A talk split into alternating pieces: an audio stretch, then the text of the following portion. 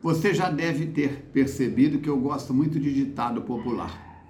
E nas brincadeiras de criança adolescente, naquele tempo que não tinha internet, não tinha nada, a gente ficava fazendo uma série de trocadilhos, uma série de pensamentos, uma série de metáforas. Minha avó era contadora de causas, era contadora de história. E tinha uma frase que ela dizia muito que dizia: "O tempo perguntou por tempo quem tinha mais tempo do que o tempo". E o tempo respondeu para o tempo que o tempo que tinha mais tempo do que o tempo era o tempo. Parece conversa de doido, mas não é não. Quer ver? André Luiz, pelas mãos de Chico Xavier, escreveu a lição número 30 do livro Agenda Cristã. E o título dela é Respostas à Pressa. Pressa tem a ver com tempo. Ah, tô sem tempo, tô com pressa. Vamos ver? Respostas à pressa, diz o benfeitor espiritual pela psicografia. Evite a impaciência.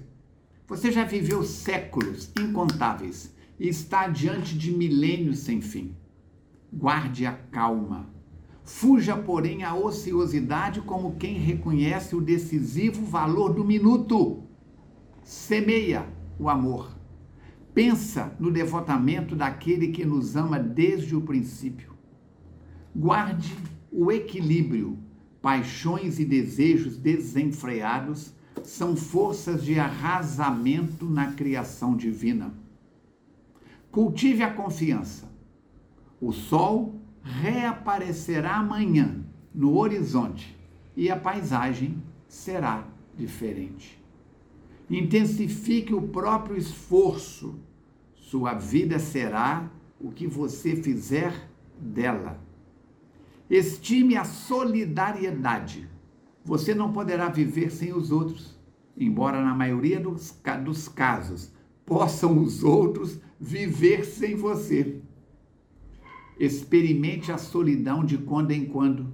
Jesus esteve sozinho nos momentos cruciais de sua passagem pela terra. Dê movimento construtivo às suas horas. Não converta, no entanto, a existência numa torre de Babel. Renda culto fiel à paz. Não se esqueça, todavia, de que você jamais viverá tranquilo, sem dar paz aos que pisam seu caminho. Quer dizer, ele está o tempo todo, André Luiz, em cima da terceira lei de Newton, que é a lei de ação e reação. Evita a impaciência. Você já viveu séculos, tem milênios pela frente.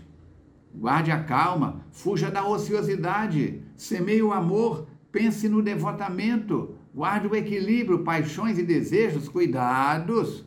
Cultive a confiança, o sol vai reaparecer amanhã se você concordar ou não concordar. Intensifique o próprio esforço. Sua vida será o que você fizer dela. No livro Perdão Gera Saúde, que eu falei na, na no podcast anterior, ele está aqui, eu digo três pilares minha energia flui na direção da minha atenção. Tudo que eu alimento cresce e fortalece. Não é o que me acontece que me perturba, mas o que eu faço com isso. Então intensifique o próprio esforço. Sua vida será o que você fizer dela. Estime a solidariedade. Ninguém pode viver sem os outros, embora muita gente possa viver sem você. Buscar solidão de vez em quando, viajar para dentro, estar em contato com a criatura mais importante do universo, você mesmo. Aprenda a fazer meditação, fazer silêncio. Jesus deixava os discípulos e ia para a montanha orar sozinho. Dê movimento construtivo às suas horas. Pensamento positivo é melhor do que negativo, mas muda quase nada. É necessário pensamento construtivo. Eu penso no bem, falo no bem e ajo no bem. Construtivo renda culto fiel à paz. Lembrando que ninguém viverá tranquilo, não terá paz se não espalhar paz nas pessoas com quem convive.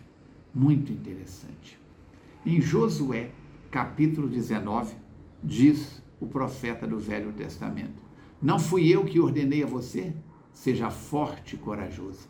Não se apavore nem desanime, pois o Senhor, o seu Deus, estará com você por onde você andar. Você é filho de Deus, é agraciado com a bênção divina. E Jesus diz: Se tiverdes fé do tamanho de um grão de mostarda, podereis fazer tudo o que eu faço e muito mais. Mateus capítulo 5, versículo 14 e 16. Vocês são a luz do mundo, não se pode esconder uma cidade sobre um monte. Também ninguém acende uma candeia para colocar debaixo de uma vasilha.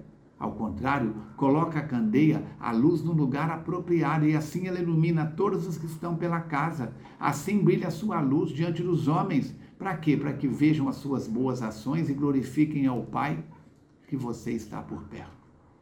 Seja a luz na sua vida e na vida das outras pessoas. Se não puder ajudar, também não atrapalhe. Os amigos espirituais da FEAC me ensinam, Mateus diz sempre, o melhor trabalhador é aquele que dá menos trabalho. Vamos dar menos trabalho para Jesus e fazermos mais a parte que nos cabe. Ajude-nos a divulgar essas mensagens nos seus contatos e redes sociais adquira livros espíritas, dê de presente, você estará ajudando a sustentar orfanatos, ancianatos, instituições e trabalhos de promoção social. Um grande abraço, saúde e paz. Nos vemos no próximo encontro, se Deus quiser e Ele quer.